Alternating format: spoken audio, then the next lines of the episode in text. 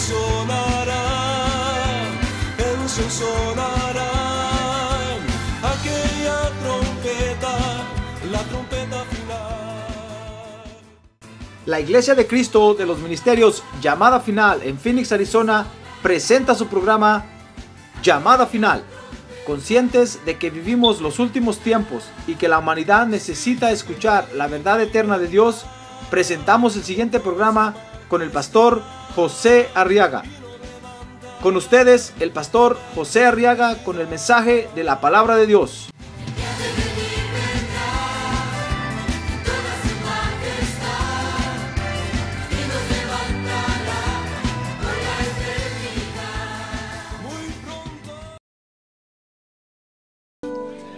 Muy bien, dice Job entonces capítulo 21, verso número 1, que entonces respondió Job y dijo, escuchad atentamente mis palabras y que sea este vuestro consuelo para mí. Dice el verso 3, tened paciencia y hablaré. Y después que haya hablado, os podréis burlar. Porque aquí Job, fíjese hermano, está parando la burla de los hombres. Dice el verso número 2 que habían llegado para consolar a Job. Y dice el verso 3 que terminaron burlándose de Job. Y entonces Job los tiene que parar, hermano, y les tiene que decir, miren, ¿saben qué?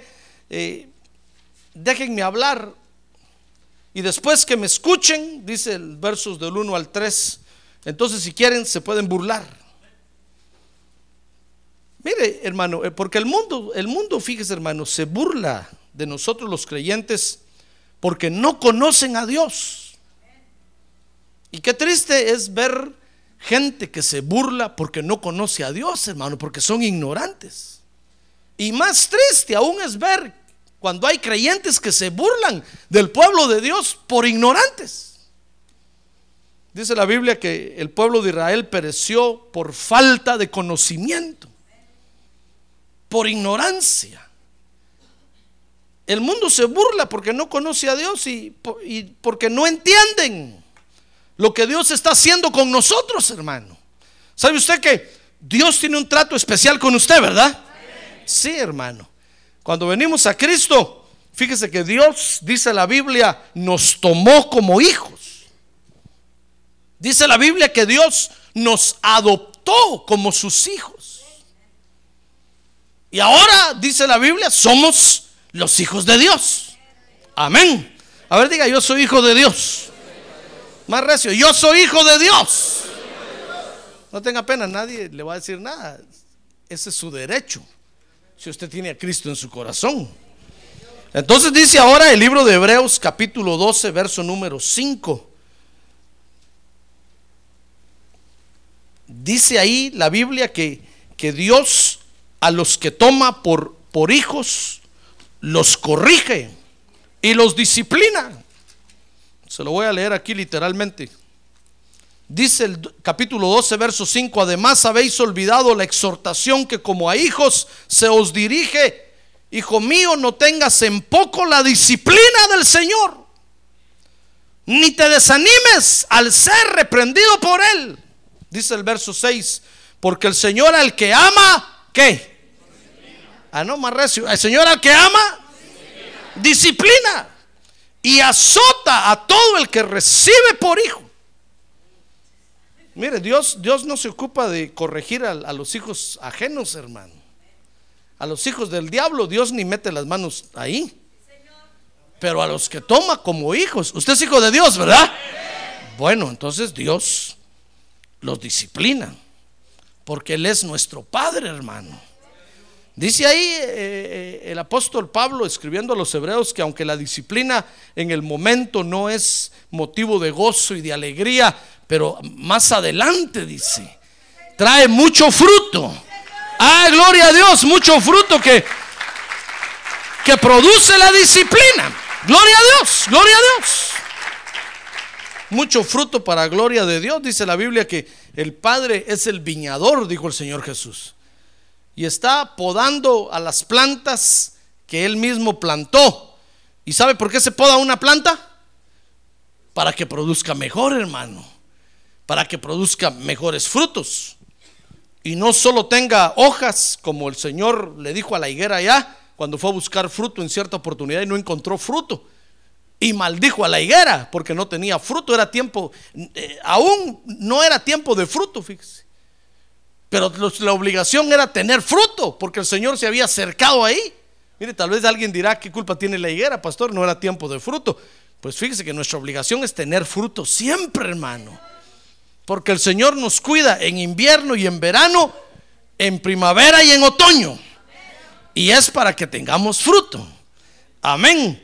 Muy bien, entonces el Señor al que, al que toma como hijo lo corrige. Dice Apocalipsis 21, 7 porque nos quiere hacer más que vencedores. Dice Apocalipsis 21, 7, el vencedor, el vencedor heredará estas cosas. Está hablando ahí de, ciertas cosas. Y dice entonces, y yo seré su Dios. ¿Y qué dice? Y él será mi hijo. Mire, hermano, el Señor nos corrige porque nos quiere hacer vencedores, hermano. Acuérdese que Él es vencedor. Amén. Y así como es el Padre, es el Hijo. O dicho en otras palabras, de tal palo, tal astilla, hermano. Mire, cada vez que el diablo, cada vez que los demonios lo ven a usted, ¿qué cree que dicen? "Shh, Este es igualito al papá. Y salen huyendo los demonios, hermano. Porque nos estamos pareciendo a Dios, hermano. Amén. Muy bien, ahora en estos tratos, fíjese, hermano, en estas disciplinas Dios da a conocer su justicia.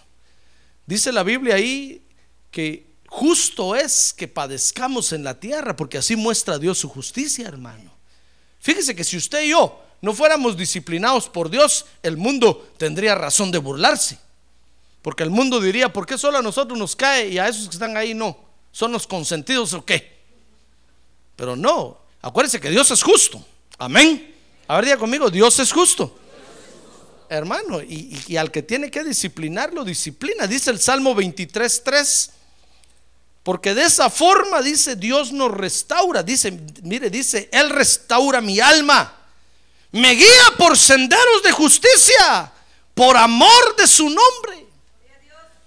Mire, cuando Dios nos disciplina, nos está restaurando, hermano. Porque de esa manera restaura a Dios. Nos hace andar en senderos de justicia.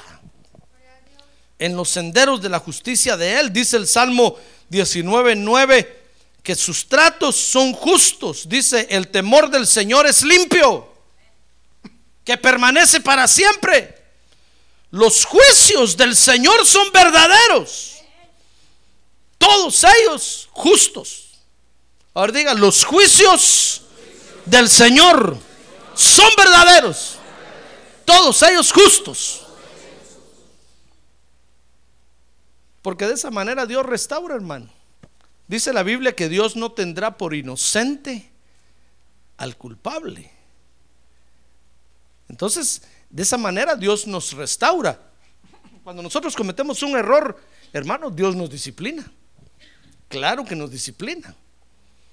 Porque de esa manera restaura nuestras almas también. Y finalmente dice el Salmo 119, 39, vea conmigo, quita de mí el oprobio. Ahí está, mire.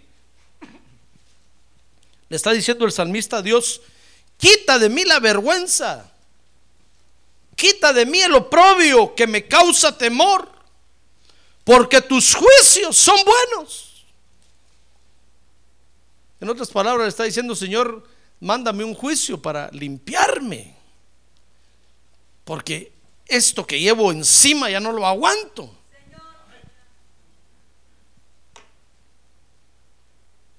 A través de, los tratos, de esos tratos, de esas disciplinas, fíjese hermano, Dios nos limpia.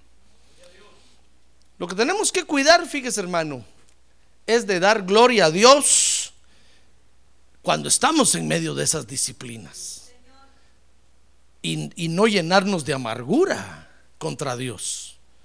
No dejar, dice la Biblia, que brote alguna raíz de amargura en nuestro corazón. Porque Dios es justo, hermano. Y el que padece con justa razón, padece. Amén. Ahora que tiene un lado le están hablando a usted, hermano. Ahora sí le están hablando a usted.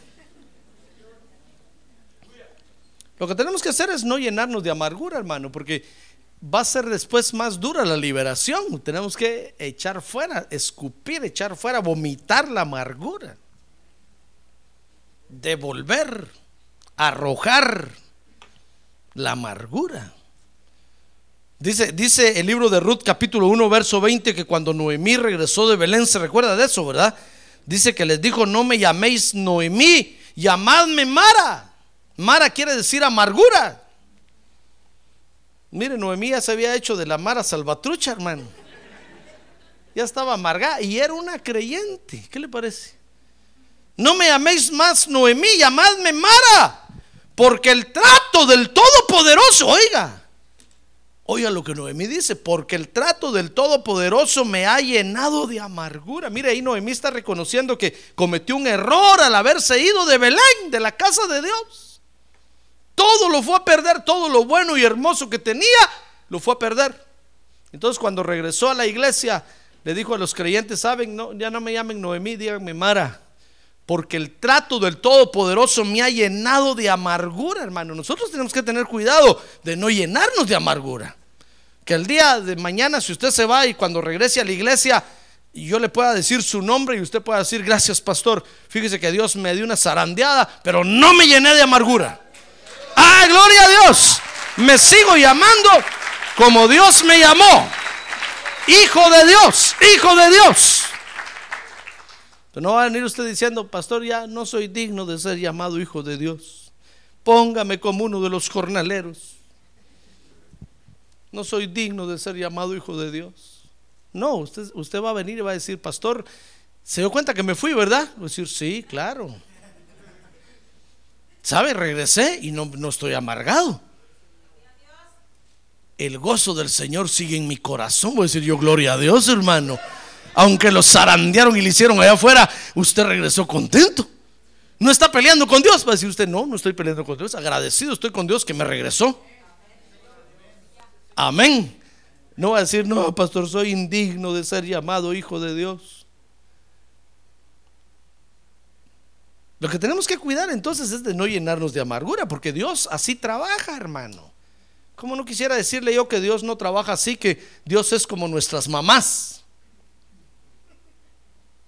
Que cuando nos, que cuando nos quieren pegar un hilo agarran, hermano. Malcriado, abusivo. Y nosotros, ah, ah, ah, ah. Y allá está el papá viéndonos, hermano. Y cuando miramos al papá, ah, porque el papá sí se quita el cincho, hermano. El papá sí dice, no, que con un hilo vení para acá. Ay, hermano. Y la mamá llora más que el hijo. Y hasta a veces se mete en medio, hermano, y a veces le cae por metida. Hacia un lado, por favor, no es con usted, este ingrato abusivo. Al hijo se corrige. Es mejor que lo corrijamos nosotros y no que la policía lo corrija después en la calle, porque la policía no usa cincho, hermano. Usan unos garrotes que tienen así, mire. ¿Y cómo duele? Yo no he probado, pero dicen que cómo duele. Y le ponen unas grillas así en la mano que no se pueden ni mover las manos. Yo no he probado, pero dicen que no se pueden ni mover las manos porque duele aquí la muñeca, esta parte de la mano. Y, y ahí agarrado lo garrotean, hermano. Mire, Dios al que toma por hijo lo corrige. Así es que no tenga miedo, Dios no lo va a matar, hermano. Jamás un padre cuando corrige a un hijo está pensando en matarlo. Aunque hay algunos que sí, porque hay unos padres degenerados, hermano. Pero nuestro Padre Celestial es el Padre perfecto.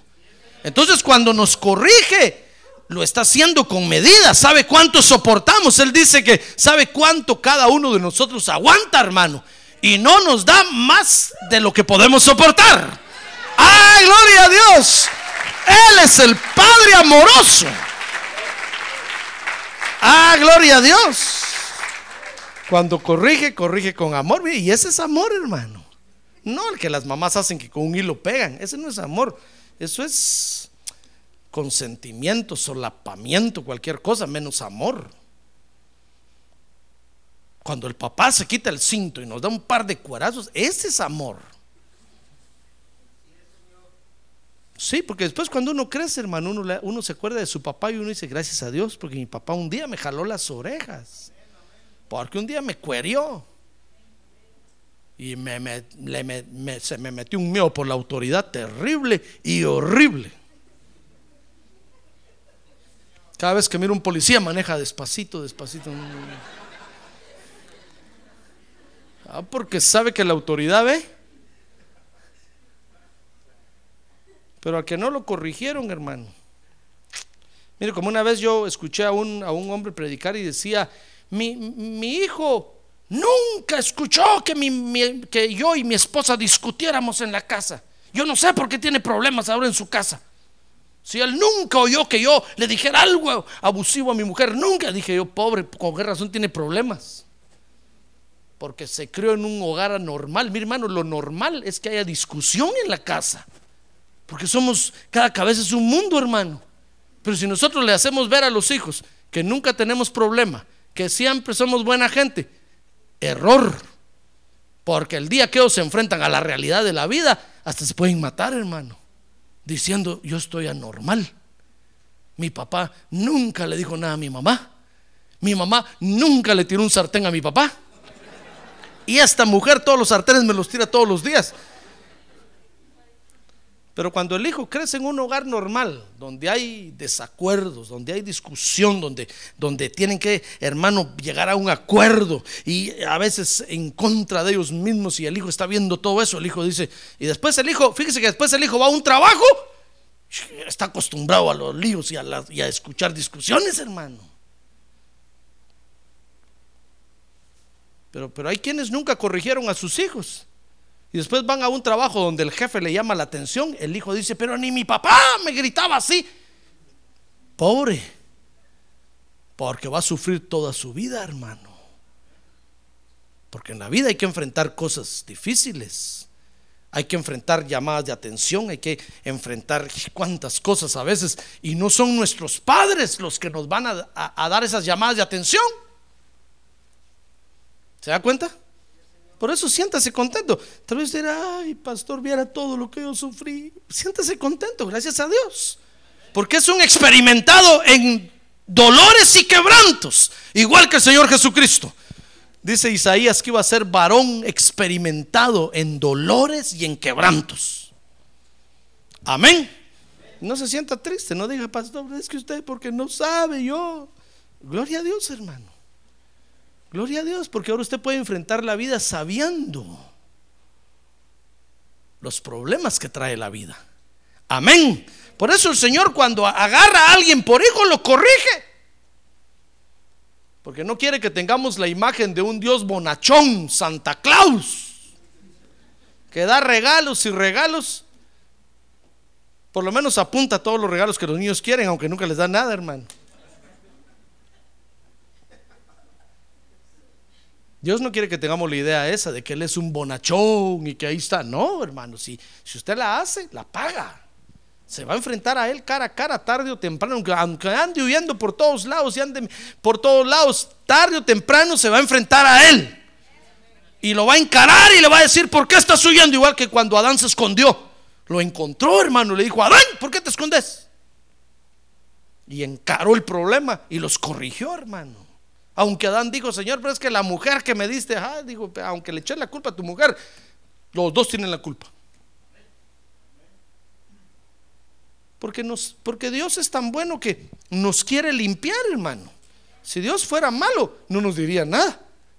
Nos dejaría manchados, sucios, eh, eh, empolvorientos, en fin. Lo que nosotros tenemos que hacer, mi estimado hermano, es cuidarnos de que nuestra alma no se amargue. A veces estamos tan sucios, tan cochinos, que el trato tiene que ser muy duro, hermano. Y detrás de una viene otra y viene otra y usted no ve nunca el sol salir por ningún lado, hermano. Pero es que así es Dios. Porque cuando estamos en las manos de Dios, entonces Él nos limpia a través de esos tratos. Y eso le pasó a Job. Dice el libro de Job, capítulo 1, verso 1.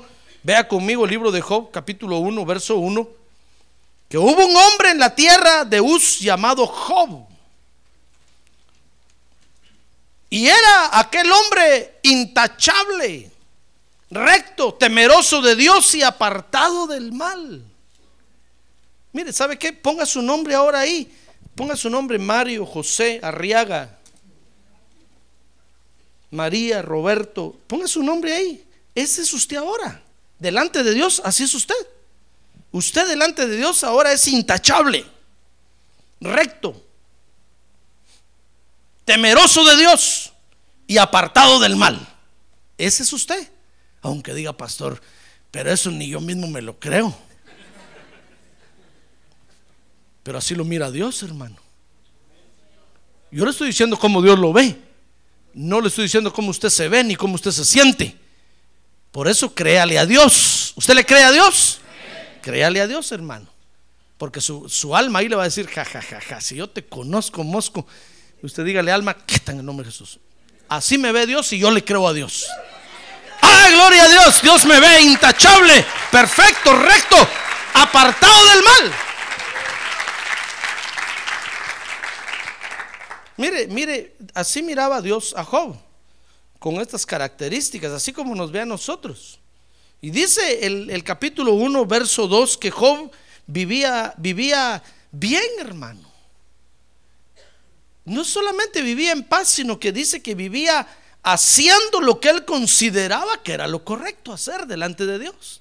Usted puede leer ahí en el verso número 2 que dice que le nacieron siete hijos y, tres hijas. Mire, tenía un hogar hermoso con diez hijos, como que hubiera sido latino. No digo de qué país de Latinoamérica, pero algunos países que crecen mucho. Pues fíjese que tenía diez hijos y dice que su hacienda era de siete mil ovejas. Mire, ¿por qué tenía tanto hijo? Porque tenía siete mil ovejas, hermano. Si usted no tiene siete mil ovejas, por favor no tenga tantos hijos. Pues ¿cómo les va, a dar, les va a dar de comer, hermano?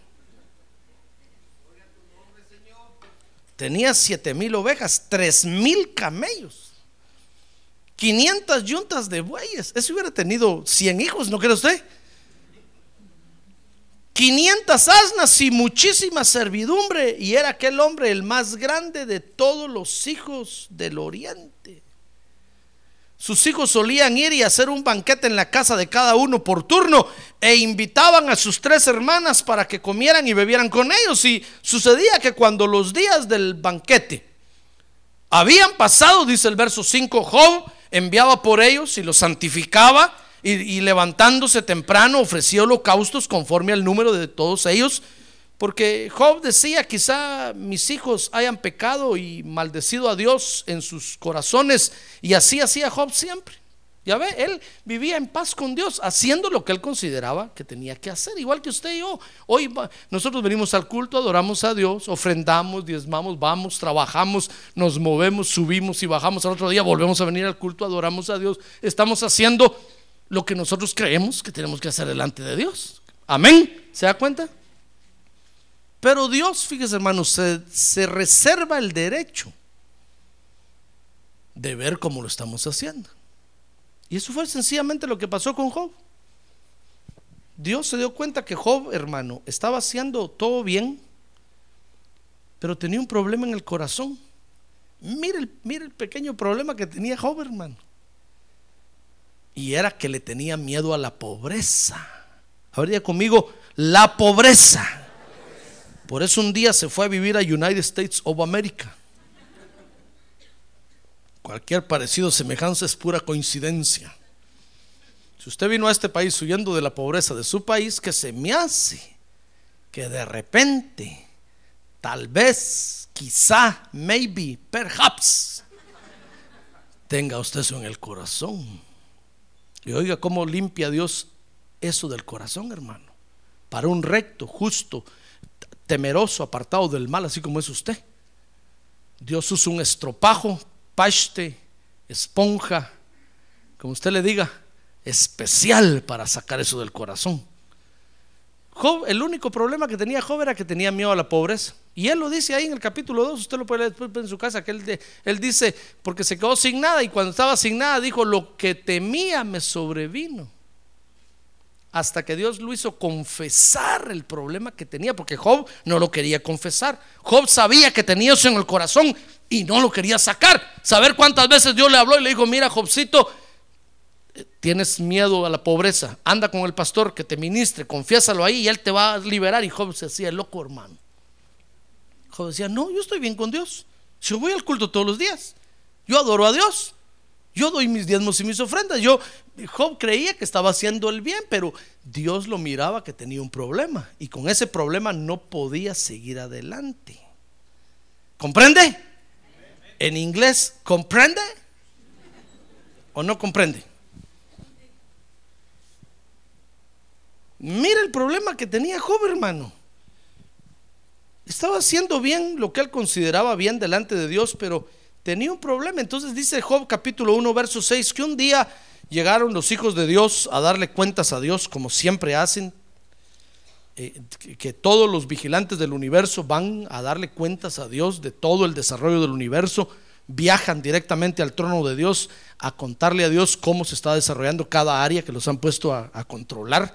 Y entonces dice que en medio de ellos, dice Job 1.6, que hubo un día cuando los hijos de Dios vinieron a presentarse delante del Señor y Satanás vino también que entre ellos. Ya ve que don Satan también le va a entregar cuentas a Dios.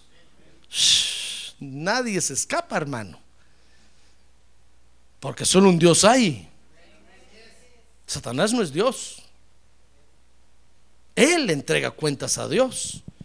Dice entonces Job 1, 1.12 que entonces el Señor le dijo a Satanás, he aquí, mire, estaban en la mesa redonda ahí, todos estaban entregando cuentas, diciéndole Dios, la galaxia, las Pléyades se están desarrollando bien, ahí está la gente creciendo.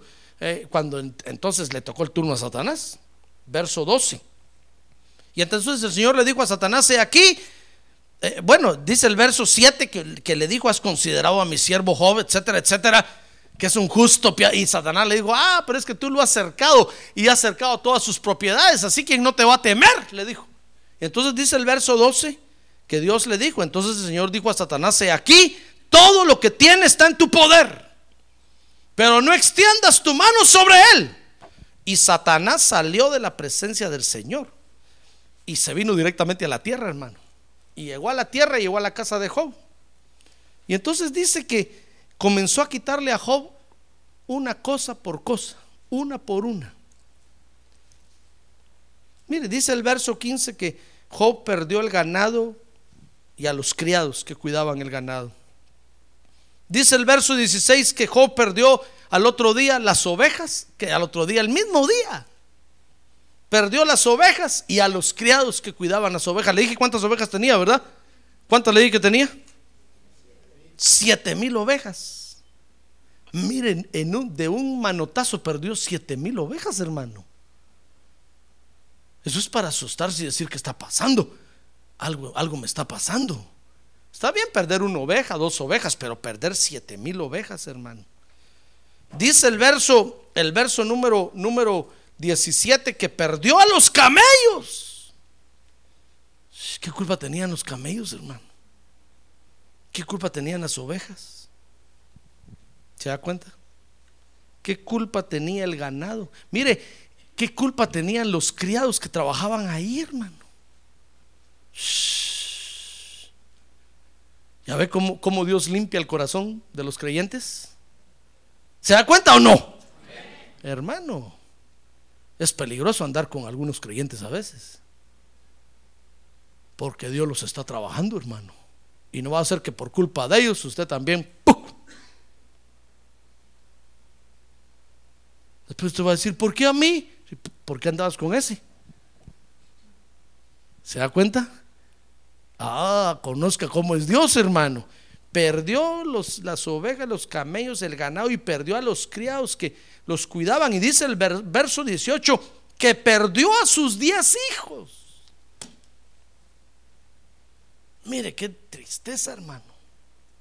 Diez hijos se le murieron en un ratito. Dice que en la casa donde estaban cayó el techo, sopló el viento, cayó el techo, puro huracán y ¡pum! los aplastó. Mire hermano, qué trato de Dios tan severo, ¿se da cuenta? ¿Y, qué le ha pasado a usted? No me diga. Sí, pastor, perdí mi trabajo. Y por eso está llorando. Mi familia me abandonó, por eso está llorando. Mire este todo lo que perdió, hermano. En un ratito se quedó sin nada. Y ante este tremendo trato de Dios, fíjese que sabe que hizo Job, hermano. Que es lo que usted y yo tenemos que hacer siempre. Se humilló ante Dios. ¿Y sabe qué hizo? Se puso a adorar a Dios, hermano. Eso hace un hijo de Dios. Mire, no se llena de amargo y empieza a pelear. Nada, que para qué voy a la iglesia, para qué doy mis diezmos, para qué si, si peor me va. Cada vez que empiezo a diezmar, me empieza a ir peor. Hermano, es que Dios lo está limpiando de la avaricia. Por ejemplo, no sé nada de nadie. Dice Job capítulo 1, verso 20. Mire conmigo cómo adoró Job, hermano. Dice ahí que entonces Job se levantó, rasgó su manto y se rasuró la cabeza. Mire, se humilló. Así se humillaban en ese tiempo. Y postrándose en tierra, ¿qué hizo? Adoró. Y dijo, desnudo salí del vientre de mi madre y desnudo volveré allá. El Señor dio y el Señor quitó. Bendito sea el nombre del Señor. Ah, es que eso es lo que tenemos que hacer nosotros los hijos de Dios, hermano. Si somos hijos de Dios, estamos en las manos de Dios. Entonces tenemos que confiar en el Señor. No tenemos que decir, no, ¿para qué? ¿Para qué ir a la iglesia si mal le va a uno? Más hablan de uno. ¿Para qué ir a la iglesia si ah, esos pastores son unos aquí? Son... No, hermano, no, no. Usted tiene que venir y humillarse delante de Dios, levantar las manos y adorar a Dios y decirle, Señor, gracias, gracias por lo que estás haciendo. Gracias, bendito sea tu nombre. Bendito sea tu nombre. Bendito sea tu nombre. Porque si alguien conoce lo que realmente hay en nuestro corazón es Dios, hermano. Nosotros los seres humanos no sabemos qué hay en cada corazón. Es más, la Biblia dice que ni nosotros mismos conocemos nuestro corazón, hermano. Pero confíe, Dios sí conoce su corazón. Y Dios lo va a limpiar. Amén. ¿Quiere usted que Dios lo limpie o no? Sí. El salmista le decía, Señor, mira mis pensamientos, escudriñalos, por favor, mira mi corazón, examínalo. Ve si hay alguna maldad en mí, quítala, por favor, quítala. De alguna forma, porque, porque con maldad no vamos a entrar al cielo, hermano. Dice ahí la Biblia que ni los engañadores, ni los fornicarios, ni los hechiceros, ni los idólatras, ni usted puede leer el gran listado ahí, ninguno de ellos, ni los afeminados, manos caídas, van a entrar. Entonces, cuando usted venga a Cristo, dígale, Señor, si tengo un caminar así mero raro, hazme caminar como macho, por favor, con botas vaqueras. No se ofenda a nadie, hermano. Usted sabe que el vaquero, el cowboy, es, es un prototipo de, de un hombre, pues. Si usted usa botas y pantalones de lona, que bueno, úselos. Pero no lo digo por usted. No se ofenda. Se lo digo porque la otra vez se ofendió un hermano, hermano. Dije yo eso y ahí me estaba esperando después del culto. Me dijo, pastor, ¿por qué habla usted de los que usan botas vaqueras y pantalones de lona? Entonces no se ofenda. Si usted lo usa, pues úselo. Gloria a Dios. Algún día me va a ver vestido de cowboy a mí que también aquí. Aunque soy pastor y no vaquero, pero por usted me voy a vestir así. Mire, Job se humilló, hermano, y adoró a Dios. ¿Qué le parece? Se humilló, hermano, porque nadie con un corazón dañado o corrompido va a entrar en el reino de Dios, hermano. Entonces Job sabía eso y cuando Job vio que perdió todo y lo perdió no por culpa de él, él estaba haciendo lo correcto, igual que usted, mire, usted viene al culto y va y trabaja y viene y adora a Dios y le sirve a Dios, está haciendo lo correcto. Cuando Job vio que no era culpa de él, él estaba haciendo lo correcto, Job dijo, solo me queda adorar a Dios. Tengo que entender que Dios está, está trabajando mi vida, me está disciplinando por algo. Me quitó los hijos, me quitó el ganado, me quitó las ovejas, me quitó los camellos, perdí a los criados. Él dijo, no, algo, algo tiene que estar haciendo Dios. En medio de esa limpieza, fíjese hermano, cuando Job estaba así siendo limpiado por Dios. Ah, porque cuando Dios limpia, lo desnuda uno, hermano. Claro. Si no, ¿cómo, lo, ¿cómo se baña usted con ropa? ¿Verdad que no? Pues Dios cuando lo va a limpiar a usted lo desnuda, le quita todo lo que le ha dado. se lo hace a un lado para mientras y lo deja desnudo, hermano. Y entonces dice, muy bien, te voy a, pasar el estropajo. Vení para acá. Con jabón.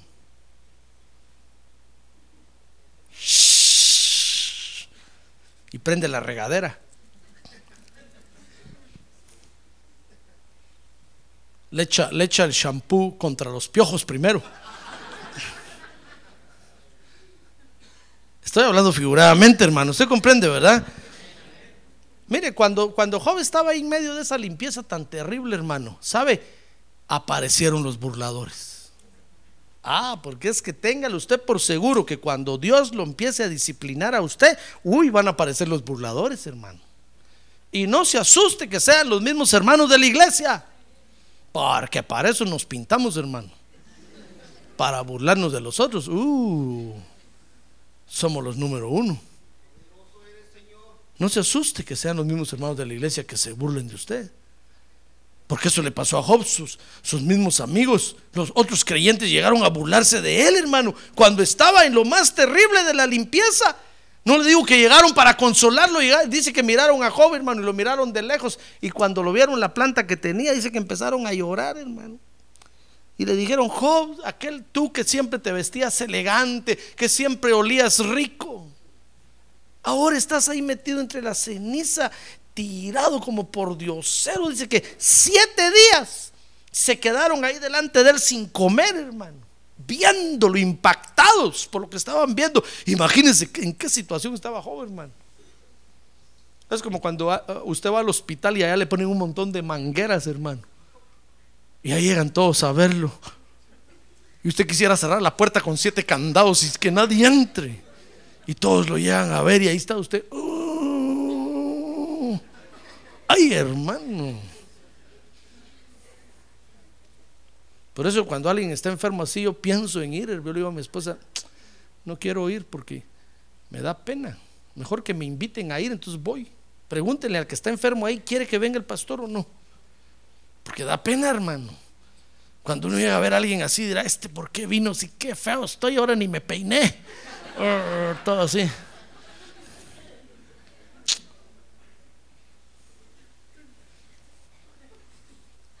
Es que unos van con el pretexto de ir a orar por los enfermos, pero otros van para burlarse.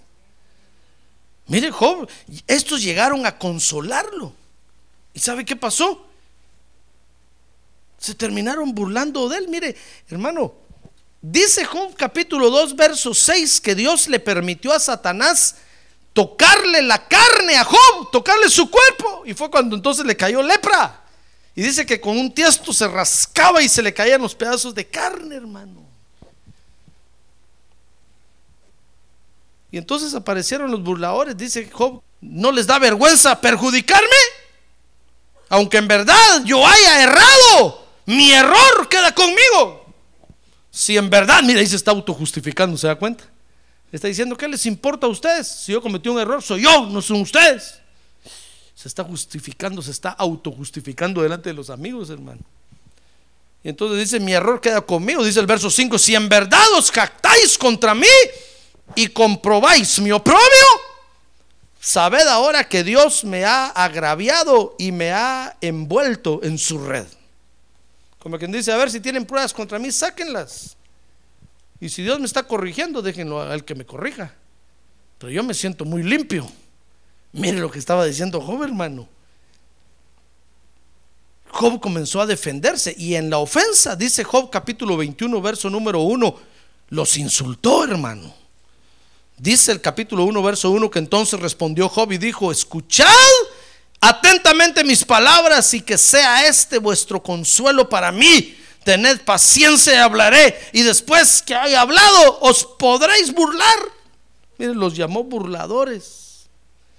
Dice, dice Job capítulo, capítulo 30, verso 1, que los insultó, hermano. Veamos, Job capítulo 30, verso 1, dice, pero ahora se burlan de mí los que son más jóvenes que yo.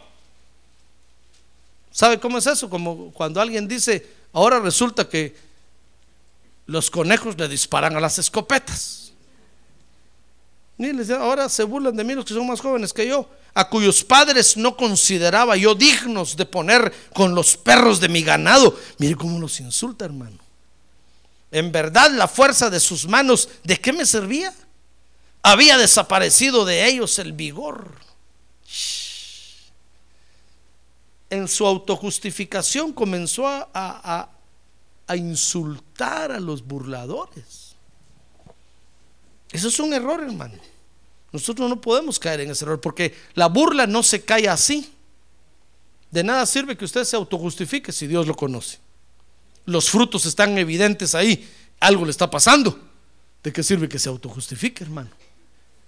De nada sirve que usted insulte a los que se hagan a burlar de usted. Si Dios lo conoce a usted, hermano. Y si Dios permite que lleguen los burladores, Dios sabrá por qué. ¿Para qué los va a insultar? ¿Se da cuenta? Mire el error que cometió Job. La burla únicamente se calla cuando nosotros nos humillamos delante de Dios, en medio de los tratos que Dios tiene. ¿Se da cuenta? Si cuando usted esté siendo tratado por Dios, llegan a decirle algo, usted dígale, sí, soy pecador. Merezco esto y mucho más.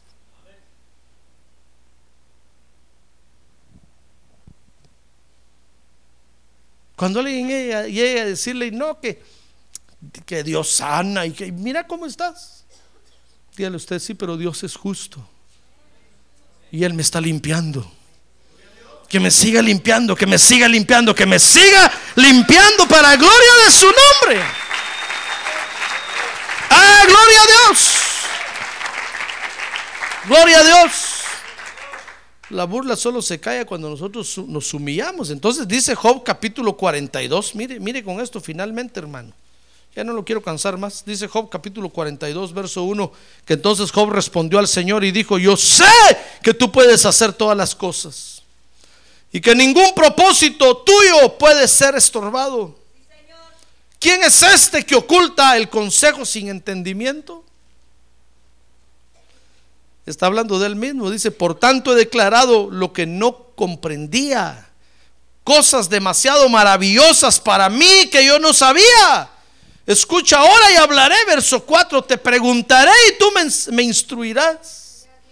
He sabido de ti solo de oídas, pero ahora mis ojos te ven. Por eso me retracto y me arrepiento en polvo y en ceniza. Mire cómo se humilló Job, hermano. ¿Sabe? Cuando Dios vio que, que Job se humilló así, reconociendo que Dios es justo y que realmente es uno el que necesita ser limpiado, hermano. Mire, Dios no necesita ser limpiado, ¿sabe usted eso, verdad? Dios no necesita ser limpiado si Él es santo. Somos nosotros los que necesitamos la limpieza. Y cuando nosotros le decimos, Dios, tú eres justo, y lo que me está pasando, yo te doy gloria a ti, porque tú me estás limpiando, yo sé que eso va a pasar. Cuando, cuando Job se humilló, ¿Sabe, hermano? Entonces dice Job 42, verso 7, que, Dios le dijo que perdonara a los burladores. Mire, dice, y sucedió que después que el Señor habló estas palabras a Job, el Señor dijo a Elifaz, temanita, se ha encendido mi ira contra ti y contra ti y contra tus dos amigos. Mire, le habló a los burladores, porque no habéis hablado de mí lo que es recto con, como mi siervo Job. Ahora pues, tomad siete novillos y siete carneros. Id a mi siervo Job y ofreced holocausto por vosotros, y mi siervo Job orará por vosotros, porque ciertamente a él atenderé para no hacer con vosotros conforme a vuestra insensatez, porque no habéis hablado de mí lo que es recto, como mi siervo Job. Y dice el verso 6, el verso 9, que Elifaz, Bildad y Sofar fueron a hacer tal como el Señor les había dicho, y el Señor aceptó a Job. Mire, cuando, cuando la burla únicamente se cae, hermano, cuando nosotros reconocemos que Dios es justo y cuando perdonamos a los burladores. ¿Se acuerda cuando el Señor estaba muriendo en la cruz del Calvario? ¿Se acuerda? ¿Qué le decían los burladores? ¿Acaso no los burladores le decían, bájate de ahí? Si eres, si eres Dios, bájate de ahí. Y aquel todavía en la cruz, el otro ladrón, hermano, le decía, no que eres hijo de Dios. Bájate y bájanos a nosotros de ribete o de pilón. No que eres Dios. Y el Señor, mire hermano, en lo peor, este, oiga la burla que está escuchando, hermano. Y cuando estaba ahí en lo peor, ¿sabe? Dice que levantó los ojos al cielo y dijo, Padre, perdónalos. Mire, todavía se humilló más el Señor, hermano. Es que, es que solo esa, solamente de esa forma se le tapa la boca a los burladores. Mire, Jesús hubiera podido bajarse de la cruz, hermano, y colgar a todos de un solo golpe ahí en la cruz. Él hubiera hecho eso y mucho más. Pero los burladores no se hubieran callado así. Pero sabe, después que se humilló, entonces le dijo, Padre, perdónalos, porque no saben lo que hacen. Mire, solamente así Dios calla a los burladores. Y sabe, dice la Biblia ahí finalmente en el último capítulo de Job que Dios restauró otra vez a Job, hermano. Le dio una, familia mejor que la que tenía. Dice que sus hijas llegaron a ser las Miss Universo de ese tiempo. Eran las más hermosas de toda la tierra. Y tuvo mucho más ganado, tuvo mucho más cosas que, que tenía como tenía anteriormente. Porque Dios lo limpió. Y cuando Job reconoció que necesitaba un remojón para limpieza, Dios lo restauró, hermano. ¿Y a ver que Dios es bueno? A ver, diga conmigo, Dios es bueno. A ver, diga, Dios es bueno para mí. Por eso el mundo, hermano, siempre se va a burlar de los tratos de Dios con sus hijos, siempre. Cuando usted esté siendo tratado por Dios, prepárese Van a aparecer los burladores. Van a aparecer los burladores. Mire, y, los burladores van a usar a su familia, a los amigos, a los habladores, a los religiosos. Para que le duela más a usted, hermano. Para que, para que la limpieza sea, sea más profunda. Ahora usted y yo tenemos que saber, hermano, que estamos en las manos de Dios. ¿Sabe usted eso, verdad? Estamos en las manos de Dios, hermano. Y si Él dispone limpiarnos, gloria a su nombre. Porque vamos a entrar al reino, vamos a entrar, hermano, a reinar con Él. Vamos a estar con Él por toda la eternidad. Porque Dios al que toma como hijo, lo corrige. ¡Ah, gloria a Dios! ¡Gloria a Dios! ¡Gloria a Dios! Gloria a Dios. Por eso sea cual sea el trato en el que usted entre o esté ya, yo no sé, tal vez ya está en medio de algún trato y, pareciera que lo está perdiendo todo, pareciera que ya le están quitando todo. Espérese, hermano, espérese, dele gloria a Dios, humíese, perdone a los burladores y Dios lo va a restaurar.